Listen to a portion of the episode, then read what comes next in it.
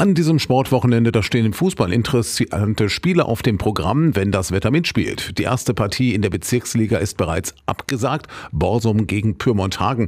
Erfahrungsgemäß werden noch einige folgen. Und im Handball stehen in den Oberligen die Frauen aus Rosen und die Männer aus Hameln vor richtungsweisenden Spielen. Pablo Blaschke aus der Radioaktiv Sportredaktion.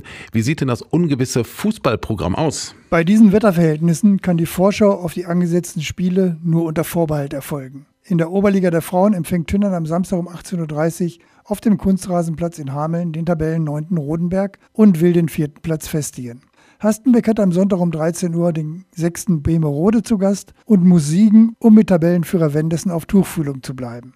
In der Landesliga hat Tünnern am Samstag um 14 Uhr gegen das Schlusslicht Niedersachsen-Dören sicherlich einen Sieg eingeplant, um den Abstand zur gefährlichen Zone weiter zu vergrößern. Halvesdorf hat es sicherlich schwerer beim Spiel ebenfalls um 14 Uhr beim Tabellenvierten Bavenstedt. In der Bezirksliga drohen wie letztes Wochenende wieder einige Ausfälle. Am Samstag müssen beide Ostkreisvereine auswärts spielen.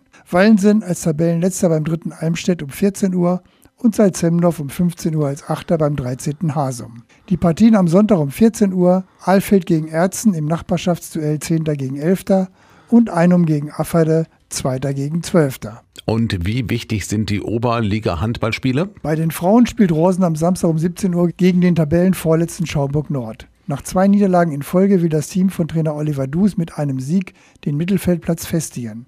Mit mehr Konstanz und der bekannten Heimstärke sollte der erhoffte Erfolg möglich sein und die Hinrunde als Aufsteiger zufriedenstellend beendet werden. Die Männer des VfL Hameln gehen am Samstag um 19 Uhr stark ersatzgeschwächt in die Partie gegen den Tabellennachbarn aus Ahlfeld. Vor allen Dingen im Rückraum herrscht arge Not. Gegen die starke Offensive des Gegners sieht Trainer Marc Siegesmund vor allen Dingen seine Deckung gefordert. Aber auch im Angriff müssen die Chancen konsequent genutzt werden. Es wird eine schwere Aufgabe, bei der sicherlich auch die Kondition angesichts der personellen Situation eine große Rolle spielen wird. Ein Veranstaltungshinweis: Am Samstag ab 14 Uhr ist die Rattenfängerhalle Austragungsort der ESF Prime Cage Fights. Gekämpft wird von Amateuren und Profis im Mixed Martial Arts, im Kickboxen und im Boxen. Ab 19 Uhr in der Abendgala sind dann die Viermann-Turniere im MMA und Kickboxen die Höhepunkte.